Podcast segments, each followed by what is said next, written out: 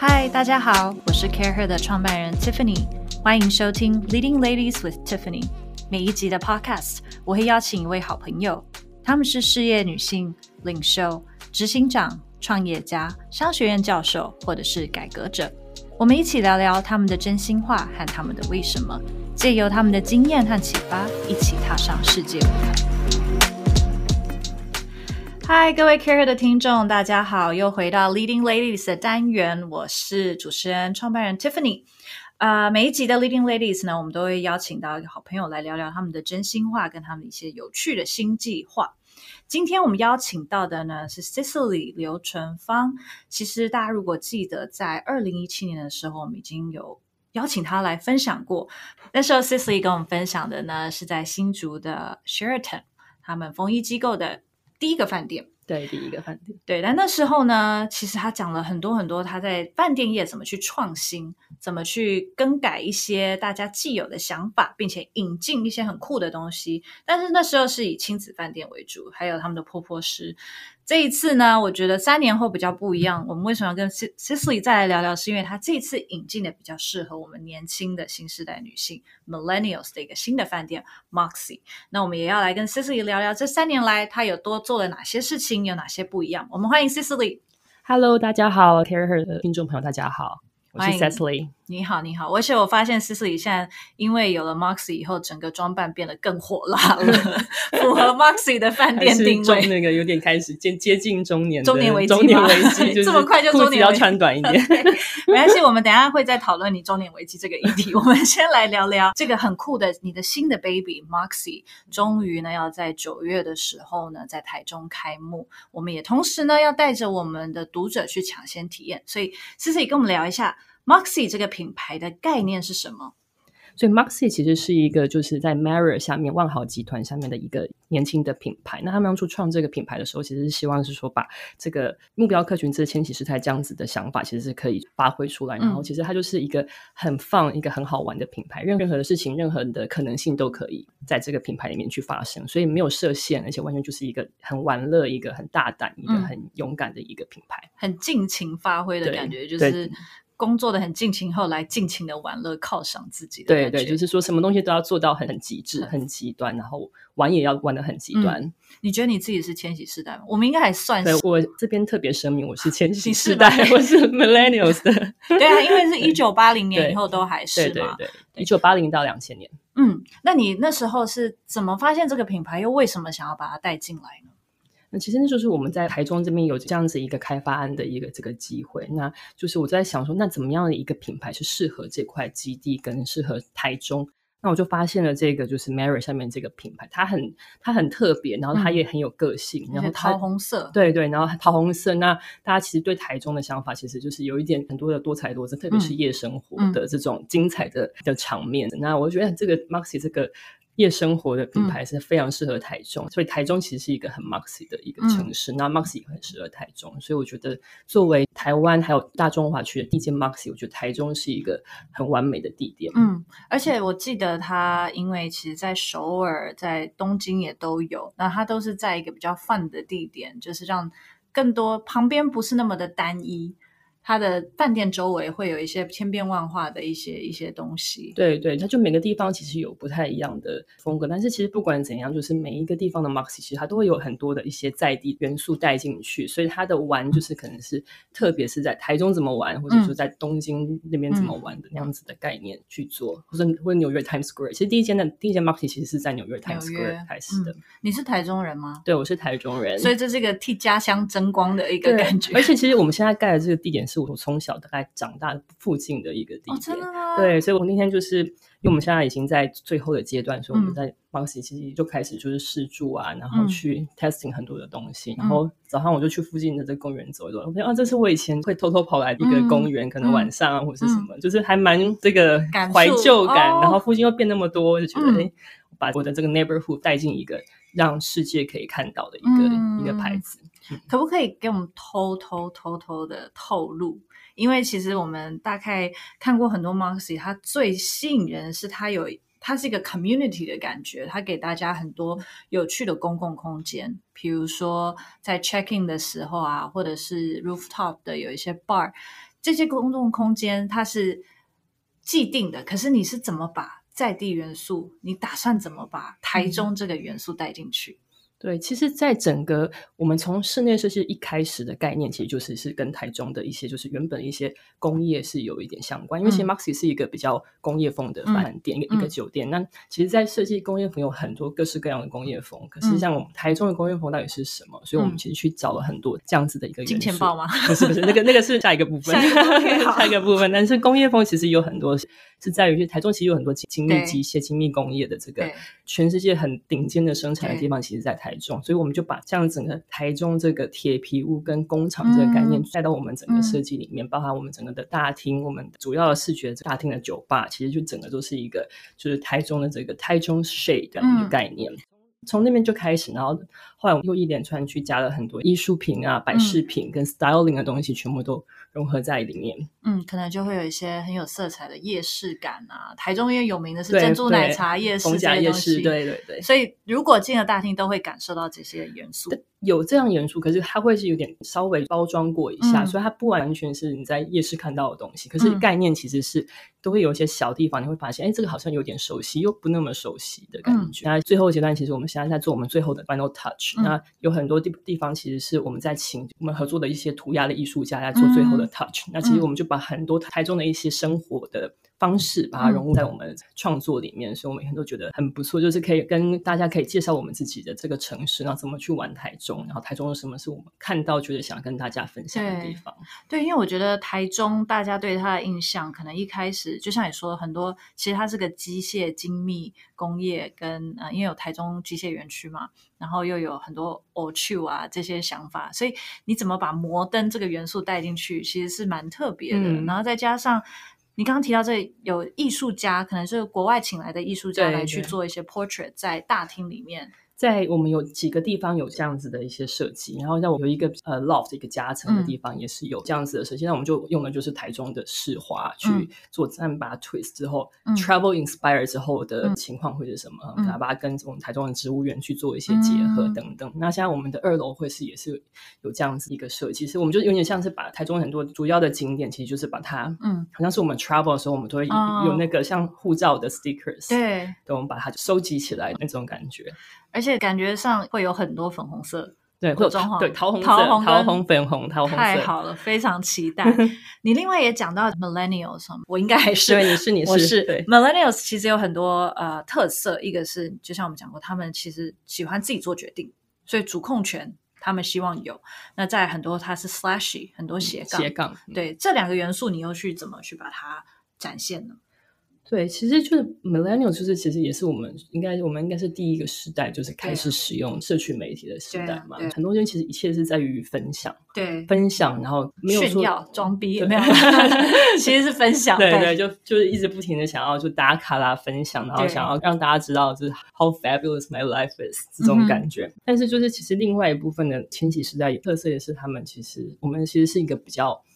呃，没有一个框框跟界限的，我们可以就是有很多的角色，那我们可以一直一直不停的斜杠。那我觉得其实 Maxi 的整个大厅的的设计跟我们整个公共空间的设计，就是走这个路线，就是说它其实它其实是一个 flow，然后你从你进去地方 arrival 进去开始，你 check in，然后我们其实根本没有一个 check in 柜台，我们就是在一个 bar 对。里面 check in，嗯，那 check in 完之后，可能你就走过去，可能是开始。玩的空间是我们的 social zone，就可能在那边遇到一些就是开始在旁边打撞球的帅哥，或者 whatever，就是就是 exciting 的东西可可能会出现。然后再过去一点，其实就是我们的那个 FMB zone，对，所以它其实是一个 flow，它整个空间其实也是一个很斜杠的一个空间。所以我觉得它其实就有点像是我们的前期时代，它白天跟晚上可以是很不一样的人，可是它都是他。我觉得你刚刚讲那个 check in flow 很棒，其实就蛮像一个，就是一个 user experience 啦。嗯，我从 check in 就可以感受到这边是一个我可能会认识新的人，可能会 connect 到很多不一样的人的一个感觉。，对，其实我也是一个非常热爱旅游的人。那回忆过去，我真正在旅行的时候，真正会记得的记忆，可能不见得是说在这个饭店的房房间多大，然后多么高级或是什么，而是记得是我在那个饭店或是那个地点或者那个城市，我认识的人对讲的话，制造的回忆，对制造的回忆，所以我觉得 Moxie 就是希望说把这样子的可能性就加到最大，因为嗯我也认为说，其实旅游的最后记得的东西，其实是那个才是真正的回忆，会记得是五年、十年我在那个地方对认识这样然后，他跟我讲这句话，我到现在都还记得。你有没有一一句哪一句让你印象很深刻的话？嗯，你在旅游的时候，我记得我那时候呃去古巴嗯旅旅游的时候，那天是跨年夜。我下午时候先去一个小酒吧喝酒，然后就开始跟那个 bartender 就是好好的聊了聊，还就是慢慢知道他的故事。他他以前其实在 cruise 上面工作的人，嗯然后他其实工作大概二十几年在嗯在 cruise 上，我们就在那边就是后来就跨年了。嗯，跨年完之后，他就说没关系，我我带你去看看真正的古巴是什么。哇，哈瓦哈瓦那嘛，哈巴那对哈巴那对，嗯然后让我带你去看真正真正的哈巴那是什么。他们其实就是钱币是有两种价值，嗯，我们一般观观光客的是用一个单位，被骗的价对值，对对，他说你知道我买这袋就是一这么多啤酒跟饮料，你知道多少钱吗？对，然后嗯。然后带我去看就是他们那边的一些晚上一起就是这文化一些生活，然后他眼、哦。他眼里看到的哈巴那是什么，然后嗯。帮我介绍就是我们我们就是经过这些街道。嗯。等等，然后我们隔天要走的时候，我还把那时候我们从欧洲过去，带了一瓶 whisky，然后我就嗯。把那个 whisky whisky 特别拿去他的店里面，然后留在那边给他，因为他那天没上哦班。，好酷哦，不然交了个朋友，对对对，本来其实我们我们那天晚上其实是没办法到他的那个地方去去喝酒，因为已经很满，都没有订到位置嘛。他那天就跟我讲说，你就报我的名字嗯，上去，说我是我是蒙 well 的朋友这样子，然后那这样会不会我们读者每个人去哈巴那都可以报说我们是某某的朋友对对，然后就发现你认识他之后，你进去你？就可以就是被 bouncer 放进去哦啊、好之类的，酷就是哦 very cool。然后他还有带我们去看这些东西。嗯，你这样讲完会不会 Moxie 之后开幕，所有人都挤爆大厅，就是都没有进自己房间，都一直在大厅等待对对，但是艳遇或交朋友？这就是我们最希望的的结果。其实我们不只是只有大厅，我们 Moxie 也是很多共享跟自己可以嗯。self service 的嗯。一个概念。因为我觉得天千禧时代其实也是想要自己可以独立，自己可以处理很多事情。那其实，在 Moxie 里面，我们会特别就是设计一个是比其他的 Moxie 更不一样的一个，就是一个 laundry 的空间。嗯那一般其实我们会附赠这样子的那个 laundry 的 equipment，让你可以自己做，自己就是洗衣服。嗯嗯嗯，等等的。可是我们我在那边把就弄了弄了一张很大的桌子，就是因为我以前就是一直就就是幻想说，就是我在隔壁的那对对对洗衣服的时候，隔壁的对。年轻有为的帅哥，对，因为就就每次聊起来。洗衣服都在那边等嘛，然后你要你要等一个多小时，然后你在那边折折衣服的时候对，因为好像我们就住在这个 neighborhood，要不要去附近的这个哦去顶咖啡。楼酒吧喝一杯？对对对，然后我就希望说把这样子的这个这个机会，虽然后来没有实现，但是我希望这样子的机会可以创造给我的这个 guest。先生听得到这一集吗？嗯，先生可能这边 我们这一集不给先生听到，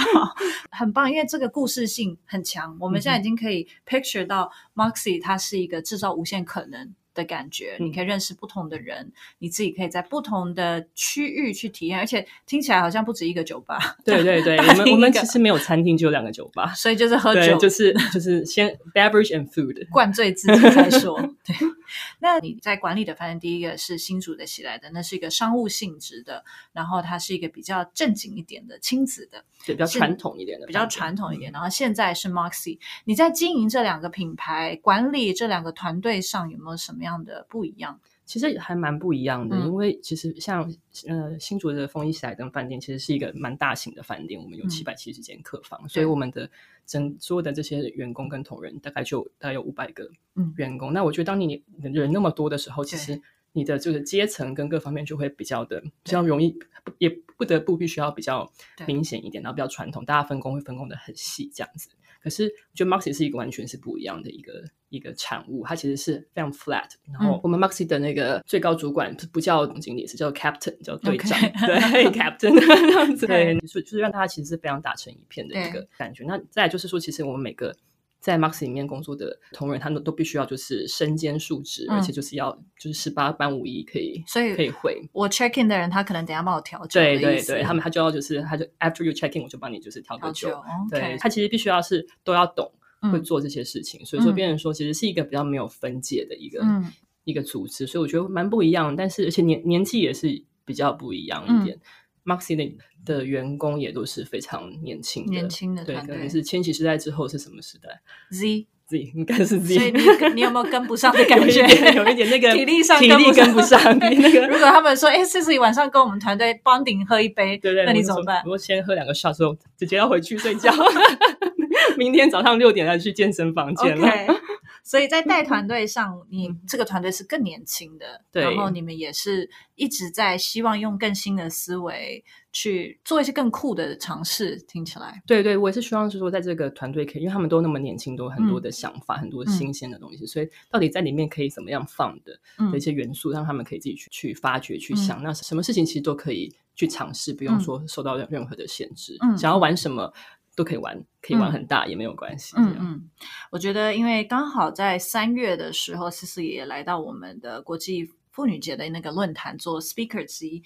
那个时候，其实大家的情绪是比较悲伤一点，嗯因为疫情刚刚开始，嗯然后其实冲击到蛮大，尤其是饭店观光业那时候的冲击是很大。那当然，台湾很 lucky，现在国旅的浪潮是非常高的。那其实你自己从 manage 那时候的 crisis 到现在去抓这一波的机会，疫情对于饭店业来说，你的影响你觉得是好还坏，还是都有呢？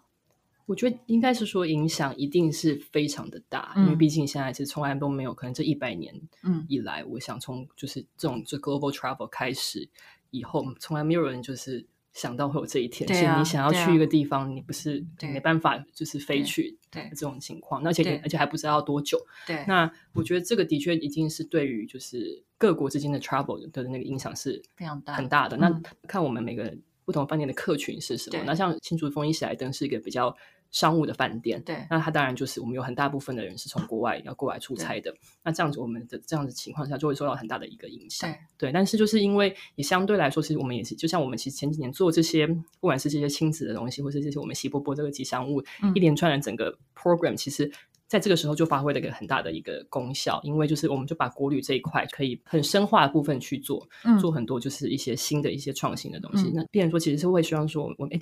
从那个客人过来到我们从 check in 开始到到他 check out，其实是一整个这个体验，其实是有点就就是像是他其实是在一个 city resort 的一个概念。嗯那他 resort 里面可能就有很多很多 program，、嗯那当然是我们这个。喜来登是 focus 在给亲子的 program，、嗯那我们现在 program 就更多软性的东西，比如说像我们就有一个早餐的这个嗯。喜婆婆的见面会，嗯。那早餐的时候你就去 天哪，喜婆婆见面会对对 OK，见面会，他有很多粉丝的 对然后失敬他的粉丝们看很期待对，很期待。然后他们有一连串一些就是一个剧情啊，一些就手偶剧，让他们可以非常专心的去看这些嗯。这些表演，那爸妈就可以稍微休息一下，对。所以等于这个疫情反而让你有一个机会去调整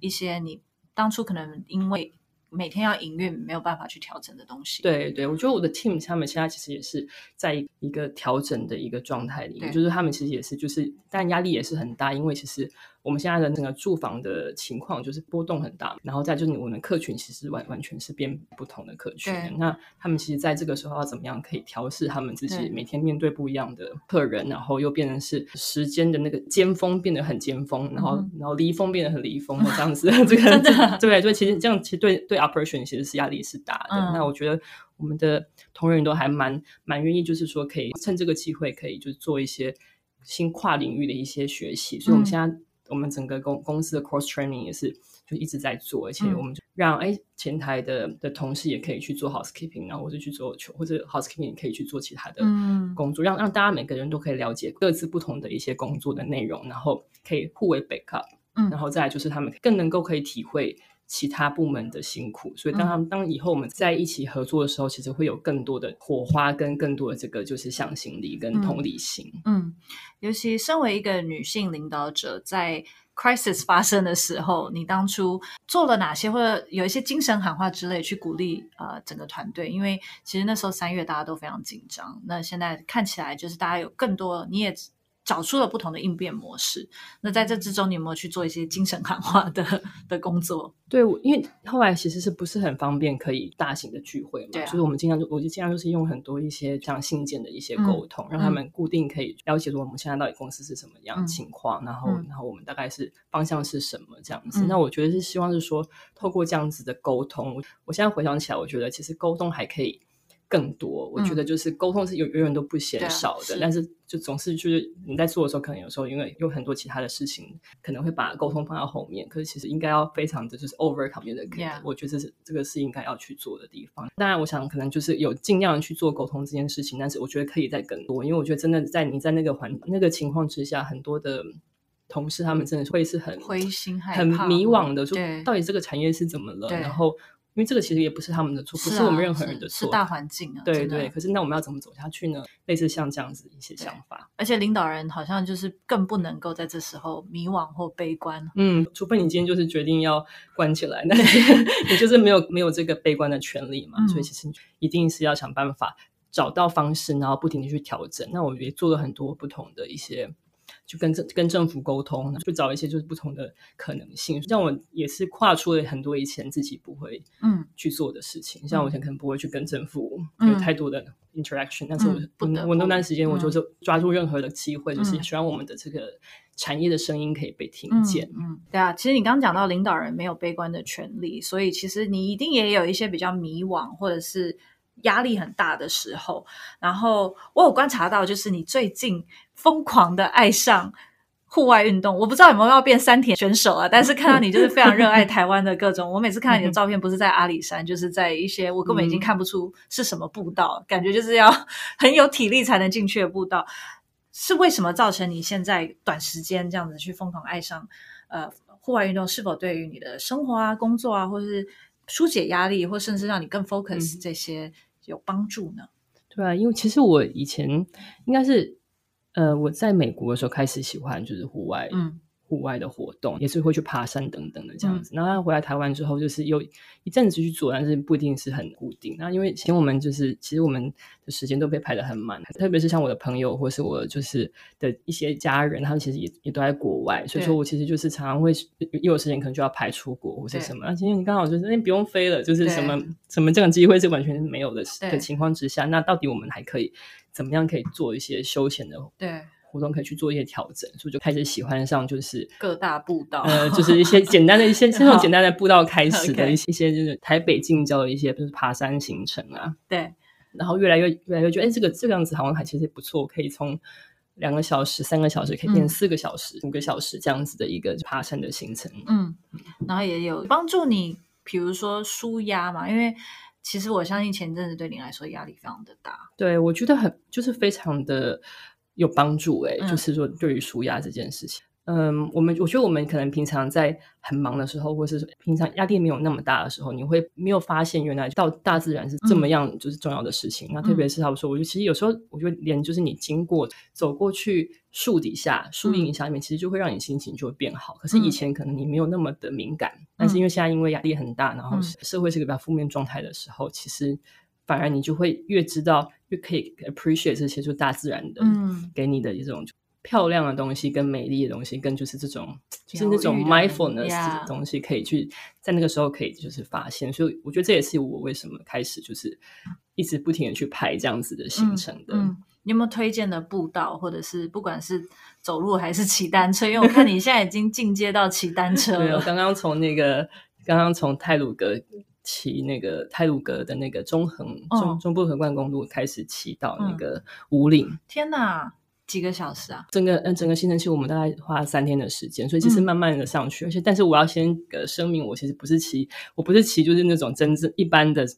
的车上去，我其实是是骑那种有就是电动辅助脚踏车，对，但其实还其实还是很辛苦，对对对，它它不是你它不是像 GoGoRo 这样你可以吹油门就会上去，没有它没有油门还是要自己踩的，但是它会加速。它会就这样让你可以轻松一点对对。那我们这边也欢迎电动脚踏车置入广告信息。对我，对对对，我觉得就 是我真的是发现，原原来可以骑电动脚踏车，你就可以上了上了上去这样子山野，然后你就可以拍很很棒的照片，说你看我完成了中横道五 对对对照片。但我真的从来没有发现，就是泰鲁阁这么的漂亮，嗯。因为你因为你每次以前就是开车过去，你嗯。就是开很快，不然就是很紧张，因为路很小，然后你就会 啊还要错车什么的，可是就会觉得漂亮，可是没有那种感觉。可是你当骑车的话，哇，原来每一个地方都这么的美丽，真的是可以相比这个国外的 Machu Picchu 对啊是什么？所以我现在去不管去什么地方，我们都在找这这个是那个哪里的意大利对的什么？对对对对？我觉得不错，我觉得我们或许可以，我们可以来做一个在台湾有欧洲的这种这种景点或。是各各个各个地方的景点，其实都可以找到很类似的。嗯，我觉得这次的确疫情啦，让台湾的美更被大家发现，然后也大家开始对国旅去好好珍惜，也很希望因为疫情，我们国旅的整个产业可以升级，嗯，让大家会更喜欢在台湾的各个地方玩。呃，上一次我们有分享过，mentorship 对你来说很重要。啊、过去你在 Stanford 念商学院的时候，有受到一些影响。那你自己也提过，你其实也开始觉得 mentor 你自己，不管是帮你自己在喜来登的时候的一些员工制作 mentor mentor program，或者是你自己也喜欢开始去 mentor 别人。对你来说，成为你的 mentee，你会看重什么样的特质或者是条件？你会特别想要去帮助这个人或 mentor 这个人？嗯，其实我觉得这种 mentorship 这件事情，其实是一个比较自然发生的一种状态。我看到就是，哎，假如是有愿意不停的学习，然后接受挑战的一些、嗯一些人，那我觉得他们很 open minded，然后嗯 passionate on about something 这样子，然后我不会给自己设计设定很多框框，或是说不受不管是年龄啦、性别啦，或是一些固定的专业领领域的这样的限制，忠于自己去追求自己想追追求的一些梦想。像这样子的人，我都会觉得他们就是是我，我觉得是可以当 mentor，也可以当 mentee 的、嗯的对象，也会有成就感，因为你也帮助他更更往上一步去对对完成。对，所以我我一直觉得这个关系其实不是单向的，嗯其实应该是双向的。我嗯觉得唯有两个关系，其实是我们可以互相从彼此身上去做学习，这个嗯关系才会是比较长久的。所以我觉嗯得就是应该是我们当当别人 mentor 的时候，也要想 reverse 对 men 对 mentee 呀、对对对，所以我觉得这个其实是一个互相的一个嗯过程。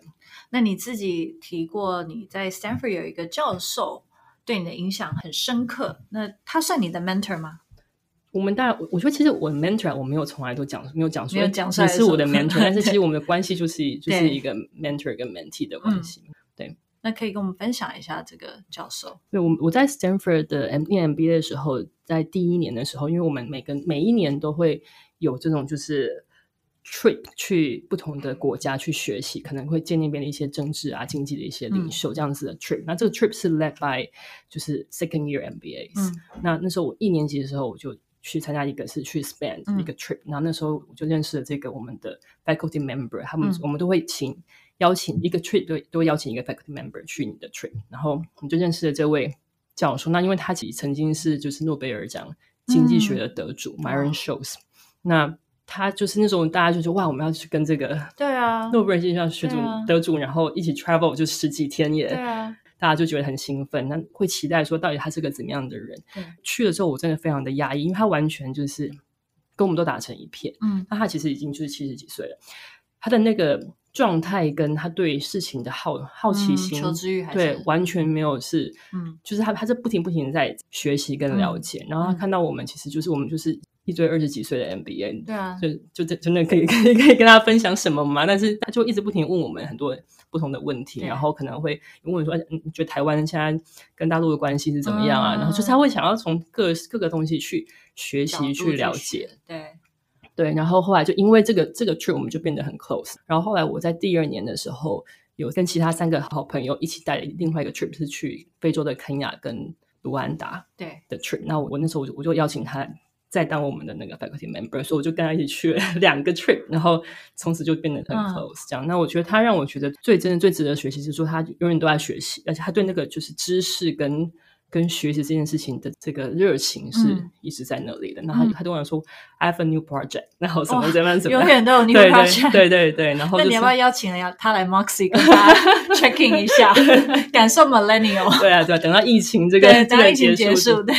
对啊对啊，因为也是跟你算熟识，所以我觉得你的工作就是每一天不停的在做决定跟开会，就是我们 是在高铁上，对，对，我在高铁上，对，所以呢，我我觉得在这样这么忙碌的空间中哦，然后你刚刚又提到，其实你觉得一直保持旺盛的求知欲是非常重要的一件事情，所以等于你是其实不断的在去 reflect 你自己，去 aware 说你现在的状态是什么，你如何去培养这个能力的，就是这种所谓很能够自我觉察，然后不断的去让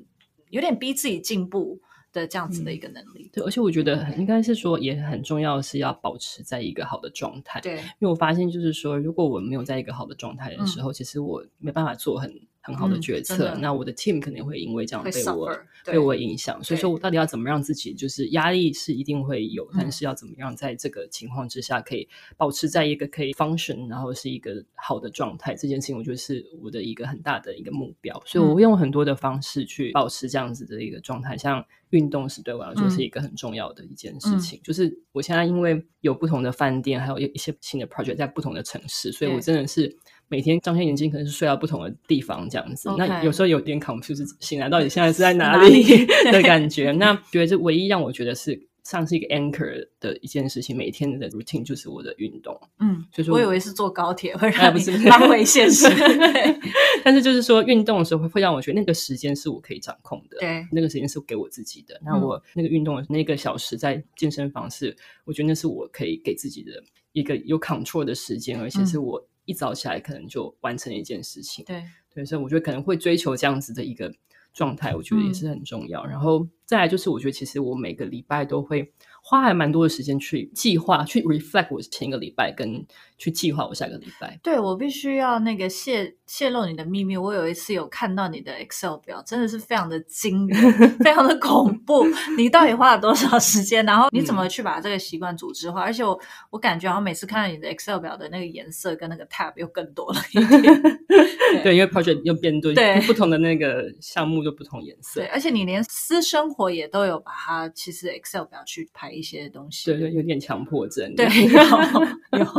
就是因为我我每天可能他从礼拜一开始，早上可能八点半开始的上班时间之后，就会一直到礼拜五，可能到到下班的时间，其实就是你没有时间可以停下来好好思考，因为真的是行程有点太密。我觉得这这一次我可能要再好好自己去调整的地方，我觉得可能就是一个接着一个的会议，或是。从 A 点然后到 B 点，B A 城市到 B 城市这样子的的那个忙碌的生活，所以我觉得，变成说我在周末的时候，其实是一个我很重要去去停下来去思考一下，到底我。上礼拜重整。对重整一下，我上礼拜做了什么事情？那我的时间这样这样子分配是不是有符合我一开始想要设定的方式？那那我下礼拜准备要怎么样去分配我的时间？所以我是透过这个东西去有点像是去记录，然后记录完之后，我会回去。去用这些颜色啊，或者这些分别的东西，可以去看一下我自己的情况。但我我最近其实开始另外一个方式，有新招了。对对对，新招 分享一下来。新新招是我发现其实。用 Excel 表，然后你用打字的方式，其实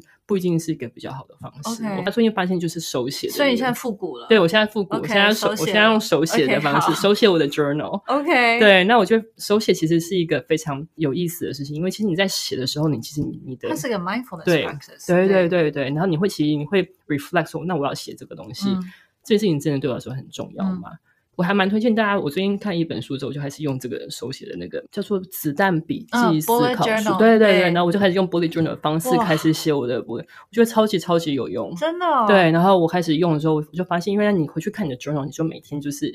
就是一篇 journal 嘛，进步了多少？那你就是可以看看你到底这个 journal 里面，你会觉得你好像每一天都没有。白过，你都知道你自己在做什么事情，然后你回去再看的时候，就觉得哦，原来这天这天我可能啊，我今天可能跟 Tiffany 出了吃个饭，那我非常的开心，你就可以写，可以写下来，非常开心。对对，那你就知道哦，原来我这个朋友对我来说其实是嗯，是一个。有帮助的，有让我可以就是正成长、可能正面能量的一个朋友。那可能有些人可能是不是？那你可以记下来之后，你就知道哦，以后可能就减少跟他相处。你那本不能给别人看到，不能不能。对我跟我跟那个我我老公说，这个是我不能看我的这个。那你这样有需要带不同的笔在身上吗？颜色有，我我带不同的笔，对。好，你我还我还带一个铅笔盒，OK，我觉得好复古，好开心。变小学生，OK，好，高中生，好，不错不错。那最后想问问你，怎么去总结你自己的领导风格？我觉得我的风格是应该算是大家会觉得比较美式美式作风一点。嗯，那我之前其实会比较直接的去就是回答一些问题啦，或是说跟同事或者是或是给他们我的 feedback 去相处这样子。那我觉得就是不会很在乎很多这种就是 hierarchy 然后这些东西。可是我觉得因为毕竟就是现在回来台湾之后，台湾还是看你工作对象了。那有些像年轻一点的人可能还好，但是可能很多我的工作的对象其实是五六十岁的这个 generation，那他们还是会在乎一些，稍微要 subtle 一点去暗示一些事情这样子。所以，我我也是在学习这个方面这样子。那我觉得其实就是是最后还是要回到你自己真正的你自己是谁。我觉得你可以稍微调整你的 style，嗯但是你真正的风格跟真正嗯你是谁这件事情，你不可能完全变一个人去跟别人相处嘛。所以我觉得我还是在各个方面里面去找属于我自己的方式，就是啊，好比说我要讲讲话讲的委婉一点，那我可能就是就是。我还是没办法完全非常委婉，但是但是我会先讲一些好一点的一些 positive 的东西在前面，之后嗯再给 feedback，可以这样是可以学习的可是我要再讲好多东西，它它也是一个真实跟直接，我真嗯正的感觉是什么，我真正的看法是什么，这样子。嗯，好哦。我们今天真的非常谢谢 Cici 来谢谢跟我们 Tiffany 提早分享音乐。九月二十六号，我们跟 Moxie 的这个女子们的轻旅行 “Work Hard, Play Hard” 这件事，其实 Cici 是我们第一个 panel 的讲者，会跟我们分享更多对有关于嗯 innovation 跟你的 leadership 的东西，也很欢迎大家继续呃一起来参与这个活动。我们已经有很多会员已经报名了，那最后可能还有剩下一点点的房间，我们很希望大家一起来参加，那去感受 Moxie 在大厅的各个公共的魅力空间对魅力，然后期待。有不同的艳遇，可能 或者是新朋友的可能。那我们再次谢谢 Silly，我们也很期待 Moxie 的开幕。谢谢谢谢 Tiffany，谢谢。嗨，各位 Care 的听众，我们的 Podcast 都是在 Justco 的 Coworking Space 录制，这是一个很酷很新的共创空间。我们的办公室也在这里哦，欢迎你们来找我们玩，来体验一日工作。